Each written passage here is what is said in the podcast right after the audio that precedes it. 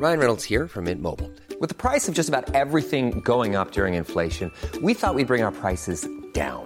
So to help us, we brought in a reverse auctioneer, which is apparently a thing.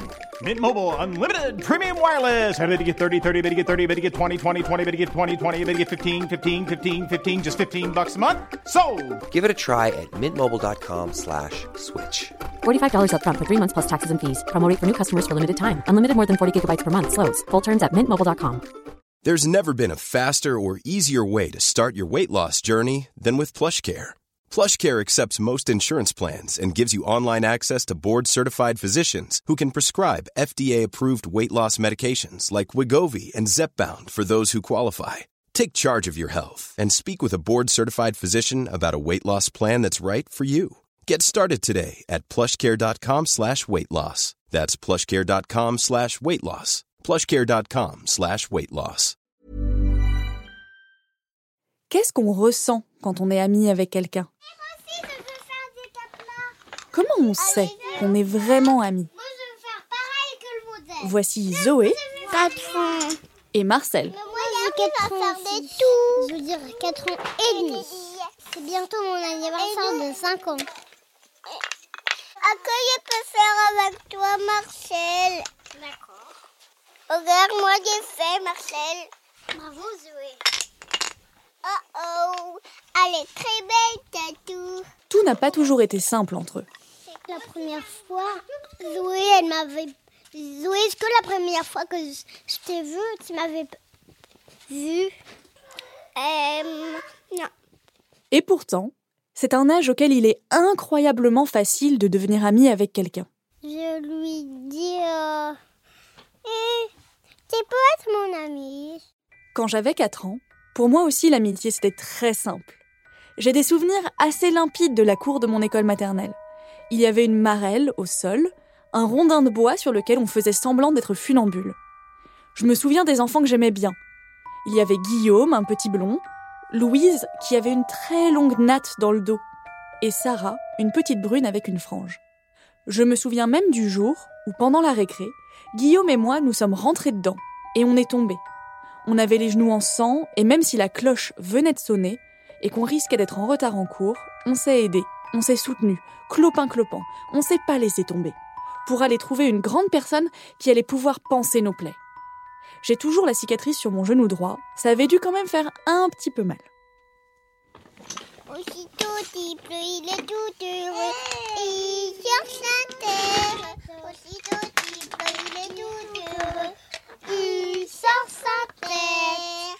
Sauf que voilà. Et je souhaite à Marcel et Zoé que ce ne soit pas le cas pour eux. Mais après la maternelle, pour moi, ça s'est un petit peu gâté. En grandissant, j'ai commencé à trouver ça compliqué l'amitié. Je suis bien d'accord avec la vie générale. L'amitié, c'est beau, c'est important, c'est enrichissant. Mais surtout, c'est flou. C'est flou et on ne sait jamais où on en est. Enfin, moi, je ne sais jamais où j'en suis. Les histoires d'amour, elles, ont des étapes bien définies. On se regarde, on se tourne autour, on se séduit. Il y a le premier baiser, la première nuit, le premier je t'aime. Même si parfois les débuts peuvent nous laisser un petit peu confus, une fois qu'on en arrive au fameux je t'aime, là, on sait où on en est. Et quand la relation se termine, on sait que c'est fini. Les ruptures amoureuses, ça a l'avantage d'être évident. Mais j'ai l'impression qu'en amitié, on n'est jamais vraiment sûr. Cette sensation de flou, autant vous dire qu'elle n'est pas très agréable. À l'intérieur, c'est un peu comme si j'avais un zébulon sur ressort qui venait me dire Ah, mais elle a pas répondu à ton texto, t'as dû la saouler. T'as vu Théophile et Théodule, ils sont allés boire un verre sans toi. Si ça se trouve, ils en ont marre de toi. Et elle, vous avez bu un café, mais ça fait deux semaines que t'as zéro nouvelle. Est-ce que ça veut dire que ce moment que vous avez partagé, c'était vraiment de l'amitié? J'aimerais bien être un peu plus sûre des émotions que l'amitié est censée provoquer. Comme ça, je pourrais dire à Zébulon Oui, c'est bon, on est amis, ciao, bye. J'aimerais bien pouvoir répondre à cette question une bonne fois pour toutes. Qu'est-ce qu'on ressent quand on sait qu'on est ami avec quelqu'un? Sur quoi je pourrais m'appuyer pour me dire Ah, là, c'est bon, on est amis Et pour faire disparaître ce grand flou. Je m'appelle Adélie Pojman-Pontet. Bienvenue dans Émotion.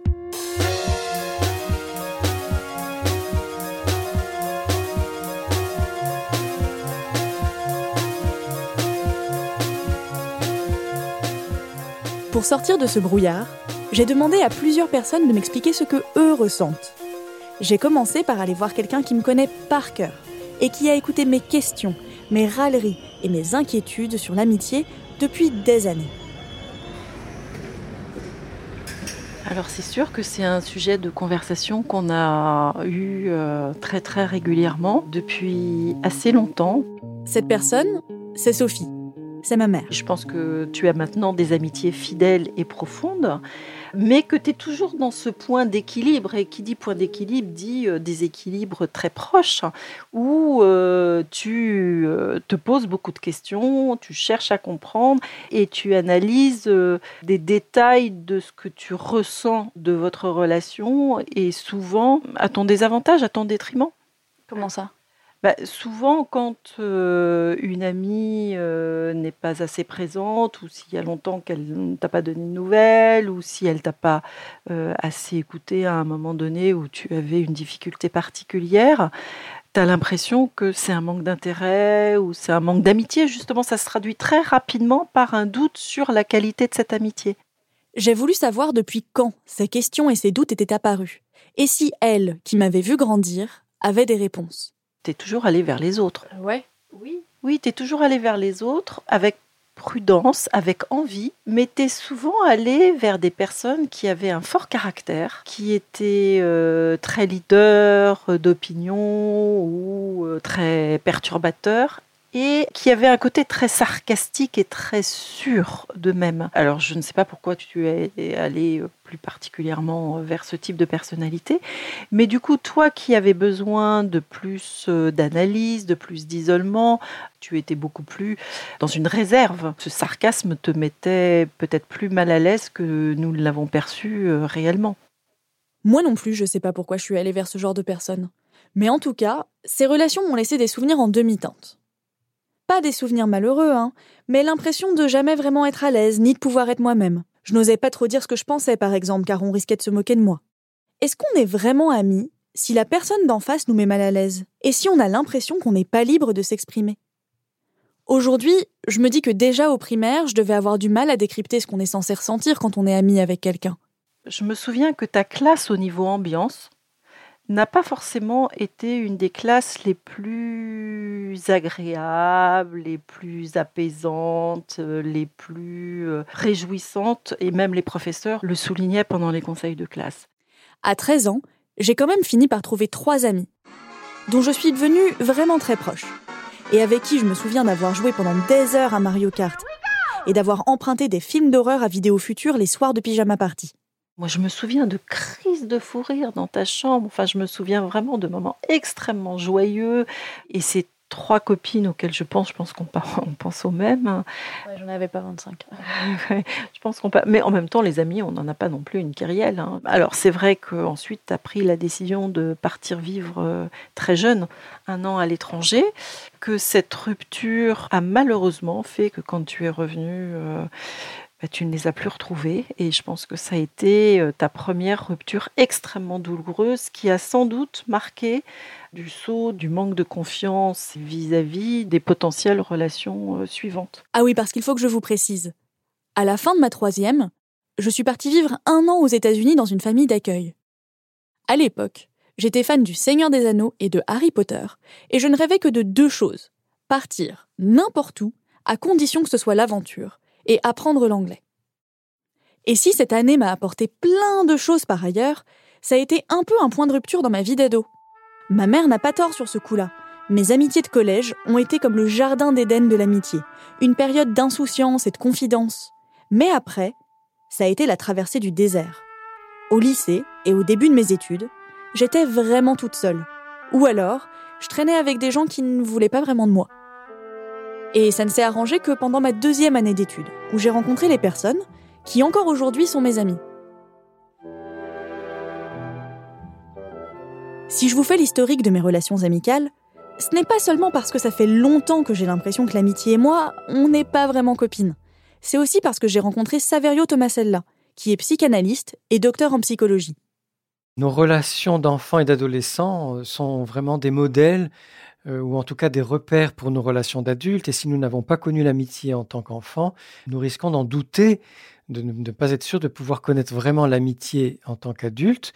Et alors, à ce moment-là, nous poser des questions et demander si c'est vraiment une amitié et craindre que ça ne le soit pas ou craindre qu'elle puisse s'arrêter ou, ou, mal tourner. Et donc, quelqu'un qui aurait eu peu d'amis ou en tout cas des relations amicales pas très très satisfaisantes étant enfant, moi, pourrait éventuellement du coup avoir du mal à... Enfin, ça pourrait venir de là potentiellement.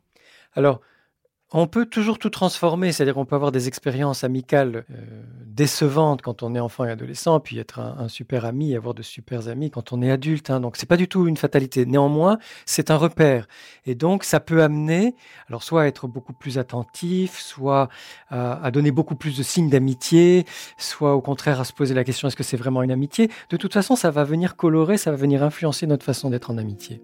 Ce serait peut-être plus simple pour moi aujourd'hui si j'avais eu des amitiés plus satisfaisantes étant enfant. Ou alors, si j'étais né au XVIIIe siècle. Enfin, plus exactement, noble au XVIIIe siècle.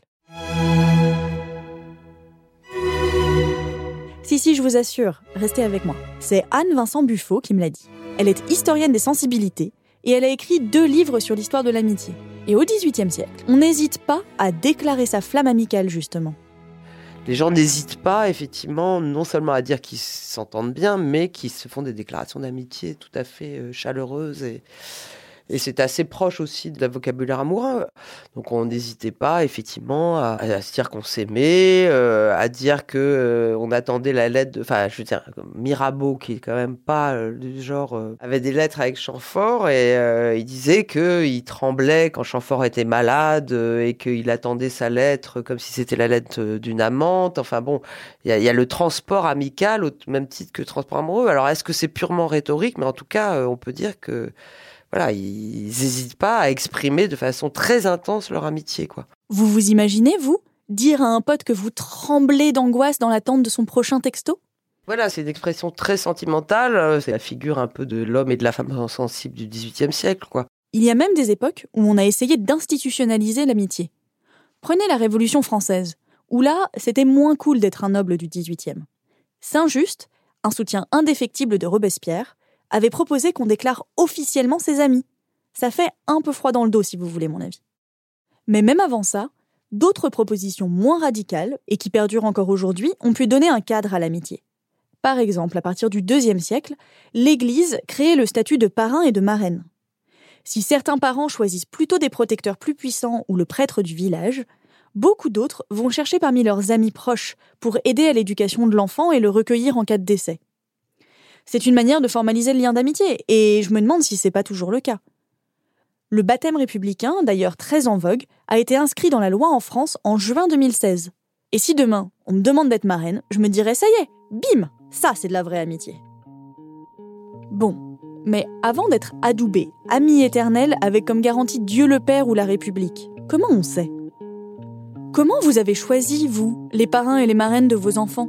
J'imagine que, pour en arriver là, il y a bien des choses, des émotions, des signes qui viennent avant nous confirmer qu'on est bel et bien amis.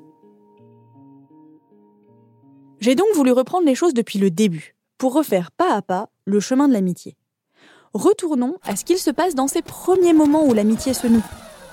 Eh, mon ami. Comment on devient ami? Saverio Tomasella, le psychanalyste, m'a expliqué qu'il y avait trois scénarios possibles. La première façon, c'est le coup de foudre. Le coup de foudre amical, ça, je vois très bien ce que c'est. J'ai rencontré une de mes meilleures amies comme ça. C'était un jour de rentrée scolaire, je devais avoir 23 ans. J'arrive dans un amphi de 500 personnes plein à craquer, et je cherche une place pour m'asseoir, pas trop au fond, pas trop au milieu, pas trop devant. Et mes yeux tombent sur une fille que je trouve hyper impressionnante. Je la trouve belle, elle a un style bien à elle, elle se démarque et elle porte au poignet droit une manchette en argent très large qui lui prend presque la moitié de l'avant-bras. J'ai descendu les marches de l'amphi et je lui ai demandé si la place à côté d'elle était libre. Je lui ai dit qu'elle avait un super beau bracelet et voilà, depuis, on est amis. La deuxième façon plus classique, peut-être beaucoup plus répandu aussi, c'est le fait de se voir régulièrement, soit tous les jours à l'école ou au travail, et petit à petit de sentir que l'autre est intéressant, qu'on a envie d'en savoir un peu plus, que finalement on le trouve bien sympathique, où il y a des choses qui nous intriguent et qui stimulent notre curiosité. Petit à petit, une relation différente de la première relation euh, beaucoup plus banale, beaucoup plus basique, une, relation plus amicale se développe et progressivement cette amitié va se conforter comme étant juste, comme étant une bonne idée et, et correspondant aux deux personnes. Donc ça, c'est la façon la plus classique d'entrer en amitié. La troisième façon que j'ai découverte concernant le fait de commencer une amitié est surprenante, mais néanmoins elle existe, c'est euh, la confrontation, c'est-à-dire euh, la rencontre est très rapidement un conflit, une bagarre, une joute verbale ou un, un débat qui fait rage ou une négociation quand ça se passe dans le domaine du travail. Et à l'issue de ce conflit ou de cette confrontation, on se rend compte que finalement l'autre a de, de, grande qualité, malgré les, le désaccord qui a fait naître ce conflit. Ça nous donne euh, une espèce d'assurance que, puisqu'on a connu la personne dans une situation difficile, dans une situation tendue euh, qui demandait de s'exposer, ben finalement, on sait à qui on a affaire. Et dans ces trois manières de tomber en amitié, qu'est-ce qu'on sait de l'autre, ou en tout cas de notre relation avec l'autre, qui soit le point commun de ces trois manières extrêmement différentes de tomber en amitié? Euh, Le point commun de ces trois façons de tomber en amitié, c'est le désir. C'est-à-dire que notre désir se manifeste d'une façon passionnée et immédiate ou de façon très progressive ou par la colère, la révolte ou le combat, il n'empêche que l'autre devient intéressant, suffisamment intéressant pour stimuler ma curiosité et que je sens que quelque chose peut être intéressant, même voire important du point de vue de la relation. Quelque chose d'unique que je n'ai pas avec d'autres, où je peux peut-être pouvoir aller plus loin dans cette relation-là. Il se trouve que j'ai dans mon entourage deux personnes extrêmement amies dont je vois l'amitié au quotidien. Ces deux personnes, ce sont mes chefs chez Louis, Charlotte Pudlowski et Mélissa Bounoua. Elles, elles sont devenues amies par mélange d'habitude et de confrontation, soit des scénarios 2 et 3 de Saverio Tomasella. En 2008, elles partent toutes les deux étudier un semestre dans le Missouri aux États-Unis et par le plus grand des hasards, elles répondent toutes les deux à la même annonce pour une colloque. This Mother's Day, celebrate the extraordinary women in your life with a heartfelt gift from Blue Nile. Whether it's for your mom, a mother figure, or yourself as a mom, find that perfect piece to express your love and appreciation. Explore Blue Nile's exquisite pearls and mesmerizing gemstones that she's sure to love. Enjoy fast shipping options like guaranteed free shipping and returns. Make this Mother's Day unforgettable with a piece from Blue Nile. Right now, get up to 50% off at BlueNile.com. That's BlueNile.com. Et elles se mettent donc à habiter ensemble. Et donc on commence à être coloc. Et on se connaissait à peine en fait à ce stade. On était dans la même promo, mais enfin on n'avait jamais pris un verre toutes les deux, quoi. On n'était jamais allé bouffer toutes les deux. Enfin, on se connaissait comme tu connais euh, les 30 personnes de ta promo, quoi. On faisait pas partie du même euh, groupe de potes et tout ça. Et donc c'était un semestre euh, assez génial parce que c'était au moment de la première campagne présidentielle d'Obama. Il allait être élu. Les États-Unis étaient en pleine effervescence. Il y avait tous ces hommes et ces femmes politiques qui venaient sur le campus où on était pour faire des meetings et tout ça. Un jour, il y a c'est Obama qui vient sur le campus avant d'être élu et donc la suite va vous étonner. cours de photo, c'est vraiment Pendant leur semestre, Charlotte et Mélissa suivent un cours de photojournalisme qui les passionne. Pour pouvoir travailler, les élèves peuvent emprunter à l'école des appareils qui coûtent très cher et qui font des photos incroyables. Et on, on aimait le même appareil photo, le même modèle. Et au moment où Obama arrive, euh, évidemment, tous les appareils photos sont partis. Sauf un. Il en reste un du modèle qu'on aime. Donc Mélissa l'emprunte et on se dit on va le partager. Je vois venir le drame. Je vois venir le drame. J'ai vraiment l'impression d'être la pire connasse. Et donc on arrive sur. euh, Donc elles se rendent à la comment soirée ça? et c'est Charlotte qui a l'appareil en premier. Je prends deux photos, je file l'appareil à Mélissa, et là, je ne retrouve plus Mélissa de toute la soirée. La meuf s'était barrée avec l'appareil photo. Si, si, je te- moi je te voyais. je sais pas, toi tu me voyais aussi vu que tu me faisais des gros yeux. et à un moment, je me, franchement, je me souviens de l'image, je me retourne et vraiment t'étais là genre, non mais quoi? Tu vois? Avec tes yeux que tu peux faire quand t'es vénère quoi. Et j'étais là genre, j'arrive, je sais pas ce que j'ai fait d'ailleurs à l'époque, mais... Genre, j'arrive et puis elle s'est barrée, quoi. C'était un essai de truc absurde. Donc, moi, qui suis sujette à la colère, tu vois. Après, là, j'ai vraiment fait la gueule. Ça faisait longtemps que j'avais pas fait la gueule à quelqu'un, parce que quand même, comme je suis une adulte qui aime bien parler, quand je suis vénère, je le dis. Mais là, vraiment, j'ai fait la gueule. J'ai arrêté de lui parler. On était coloc. Donc, le lendemain matin, au moment de partir en cours, je me barre. On partait normalement toutes les deux toujours ensemble. On fermait la porte ensemble. Et donc là, je me barre sans Mélissa. Au bout d'un moment, on se retrouve dans la journée et tout. Elle me dit, ouais, t'es fâchée Qu'est-ce qu'il y a Et alors, j'ai pété, j'ai pété un câble, quoi. Je sais, non, mais t'es à- je je sais pas ce que j'ai dit, euh, parce qu'autant je suis colérique, autant euh, tu me dis pardon, c'est fini. tu vois. Donc, on l'avait réglé par une discussion qui a dû durer à peu près 10 minutes max, quoi. Ah oui, c'était pas genre une engueulade qui a duré deux heures ou dix minutes. Enfin, J'ai vraiment l'impression d'être une mauvaise personne dix ans plus tard. Ça va quoi Tout le monde va croire que je suis méchante. Mais non T'étais juste vraiment fan de Barack Obama et de cet appareil photo. genre t'as oublié l'heure ou t'as oublié le temps qui passe, je sais pas. Non, je me, sou- non, je me souviens très bien que j'étais là genre, mais ça va m'arriver une seule fois dans ma vie, c'est ouf. Et j'avais, en fait, j'avais pas la bonne photo. je voulais la bonne photo. Du coup, j'étais là, je l'ai pas, je l'ai pas, je l'ai pas, je l'ai pas. Mais en quoi c'est intéressant cette histoire? Parce que bon, c'est une engueulade comme une autre où Mélissa a été une connasse, tu vois. Ce qu'elle n'a plus jamais été depuis. C'est la bonne nouvelle de l'affaire. C'est que du coup, quand tu sais que tu peux t'engueuler pour de vrai avec quelqu'un et que la personne va pas se barrer et que elle est capable de s'excuser, que tu peux lui dire les choses que tu as vraiment besoin de dire et que ça va pas vous séparer et que et que c'était pas vraiment une connasse puisqu'elle admettait qu'elle s'était effectivement mal comportée et que c'était pas bien de faire ça.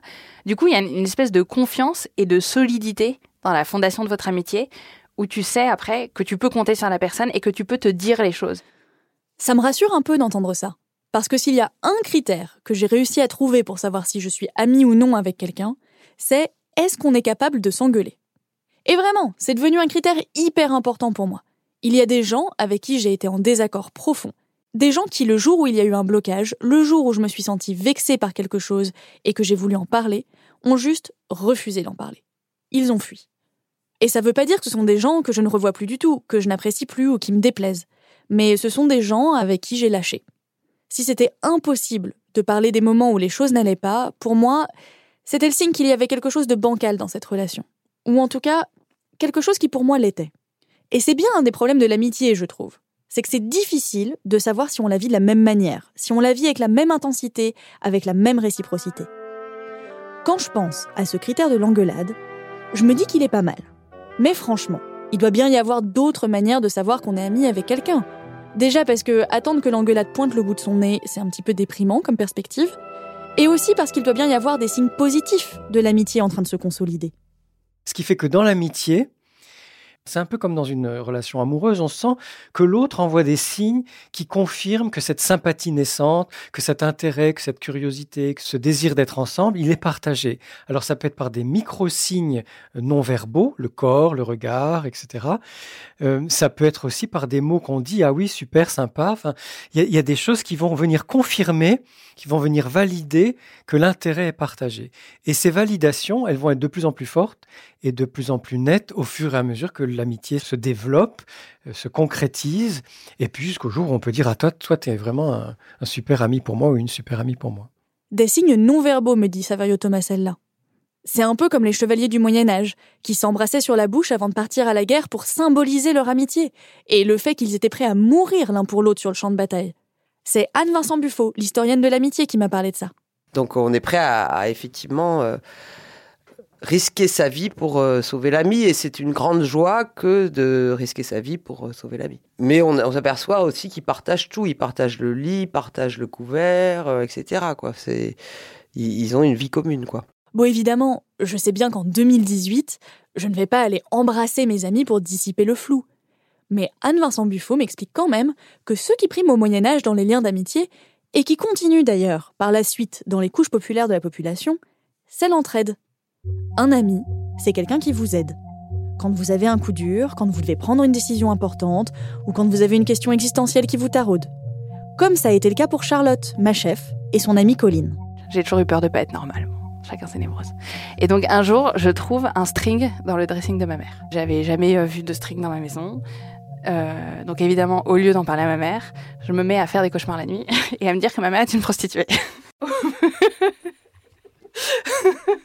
T'avais quel âge J'avais, je sais pas, 10 ans. Je sais pas, 10 ans. Bon, un truc comme ça. Et donc, au bout d'une semaine de malaise total, mais vraiment de terreur absolue face à l'étendue du gâchis qu'était ma vie avec une mère prostituée sans que je le sache, tu vois, je vais voir Colline en lui disant euh, J'ai trouvé un string dans le dressing de ma mère. Et Colline me dit Ouais.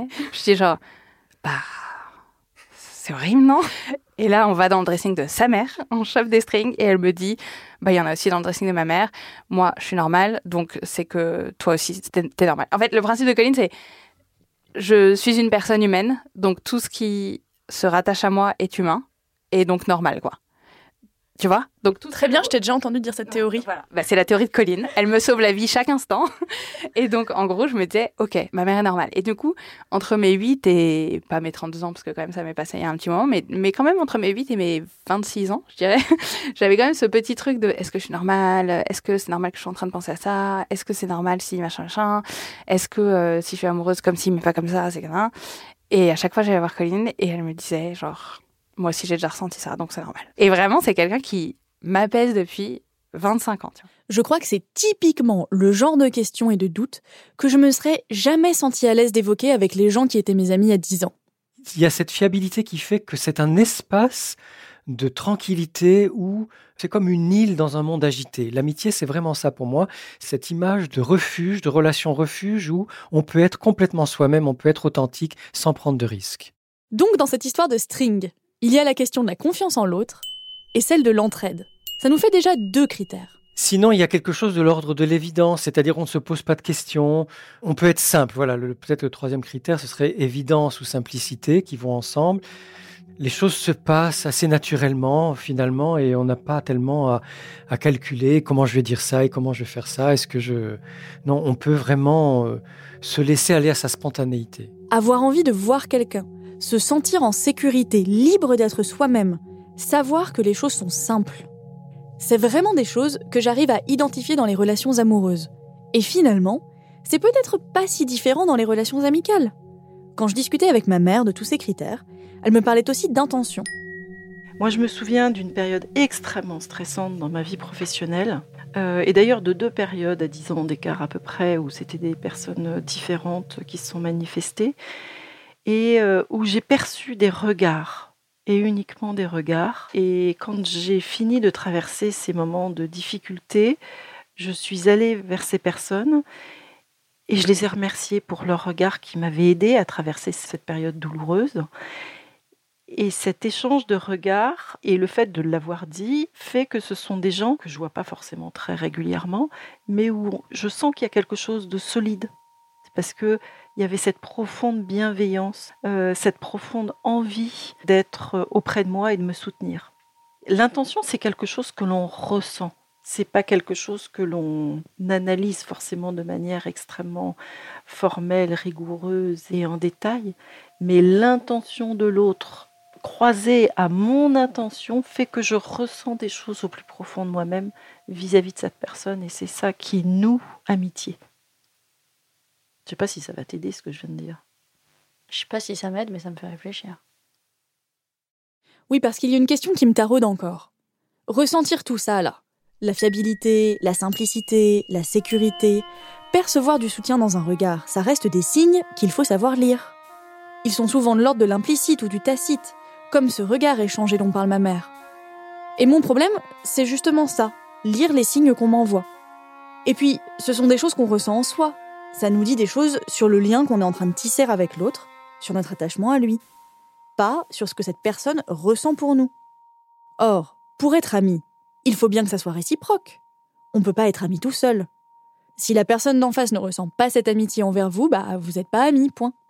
C'est pas comme être transi d'amour pour quelqu'un tout seul dans son coin. Comment est-ce qu'on peut être sûr qu'elle est réciproque cette amitié? On peut faire une toute petite pause. Ouais, on peut faire une pause. J'ai pas parlé d'incertitude. Non, mais une pause par rapport à vous. C'est-à-dire que vous me demandez des choses extrêmement difficiles qui, à mon avis, correspondent à votre tempérament. Hein? Alors c'est intéressant, mais il y a peu de gens qui essayent autant que vous d'être sûrs. Alors c'est probablement vrai, j'ai peut-être une légère obsession. L'amitié n'a pas de cadre, pas d'étape délimitée et ça me perturbe. C'est ce qui m'amène encore aujourd'hui, alors que j'ai bientôt 30 ans, à faire des déclarations d'amitié exactement comme au XVIIIe siècle. Quand j'ai raconté ça à Charlotte et Mélissa, elles étaient un petit peu surprises. Et du coup, il y a des gens que tu connais depuis des mois ou des années à qui tu dis euh, Est-ce que tu crois qu'on est amis? Ouais. Mais attends, et, et ils répondent quoi en général? Bah, Ils me répondent oui. Mais ils trouvent pas ça bizarre? Je probablement. enfin, je crois que si, ils trouvent ça bizarre parce que j'ai une de mes meilleures amies, euh, euh, Laura.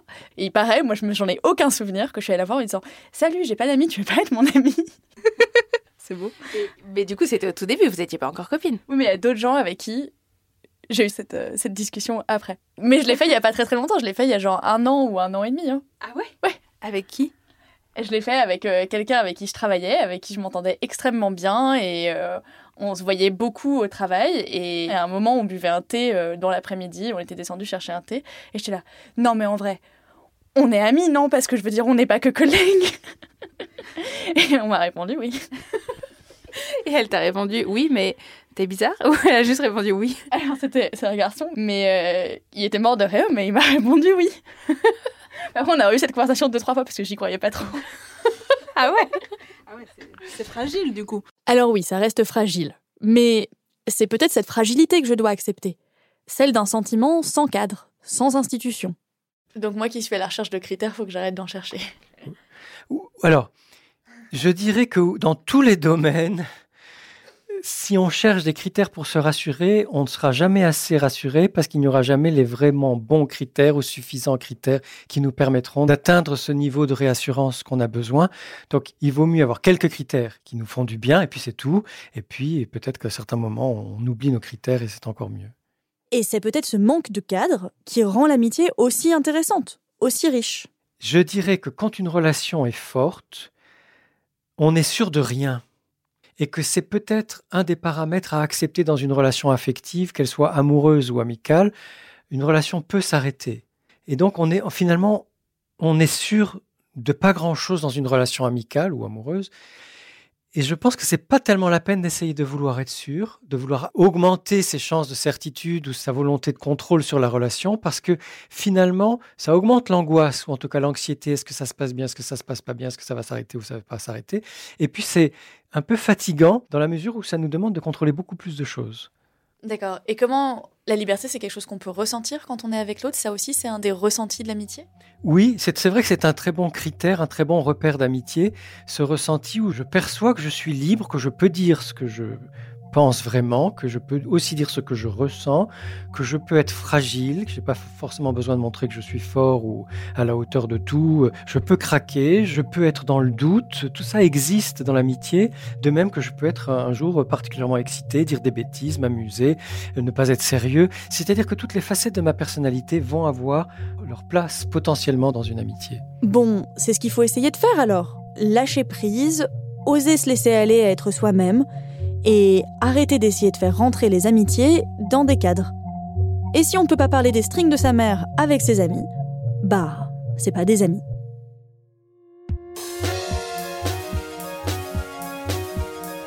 C'était Émotion, un podcast de Louis Média. Pour ne rater aucun épisode, retrouvez-nous là où vous avez l'habitude d'écouter vos podcasts iTunes, Google Podcast, SoundCloud, Spotify ou YouTube. Laissez-nous des commentaires pour nous dire si ça vous a plu et n'hésitez pas à en parler à vos proches. Je vous ai dit que vous pouviez nous suivre sur les réseaux sociaux en tapant émotion podcast avec un S à émotion sur Twitter, Facebook et Instagram. Les interviews ont été réalisées par Cyrielle Bedu et moi-même. Amel Almia et Maud Benakcha m'ont aidé dans les recherches. Jean-Baptiste Bonnet, Claire Cahu et Nicolas Vert ont assuré la réalisation, la création sonore, l'enregistrement et le mixage de cet épisode. Nicolas De Gélis a composé la musique et Jean Mallard a réalisé l'illustration. Mélissa Bounoua et Charlotte Pudlowski ont assuré la direction éditoriale et la production. Merci évidemment à tous nos interlocuteurs de nous avoir accordé de leur temps. Vous pourrez retrouver leurs œuvres et leurs références sur notre site louismedia.com. Retrouvez Émotion un lundi sur deux et en attendant le prochain, s'il vous est arrivé une histoire forte en lien avec une émotion, n'hésitez pas à m'écrire sur Twitter apjzpty ou à hello at louismedia.com. À bientôt!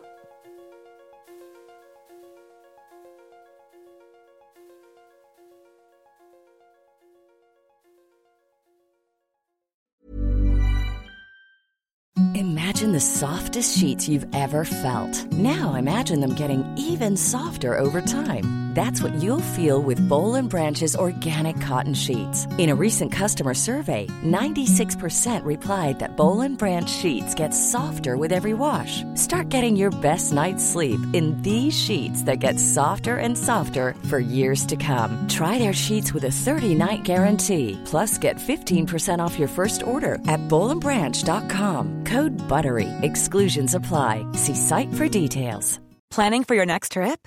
Elevate your travel style with Quince. Quince has all the jet setting essentials you'll want for your next getaway, like European linen, premium luggage options, buttery soft Italian leather bags, and so much more. And is all priced at 50 to 80% less than similar brands. Plus, Quince only works with factories that use safe and ethical manufacturing practices. Pack your bags with high-quality essentials you'll be wearing for vacations to come with Quince. Go to quince.com slash pack for free shipping and 365-day returns.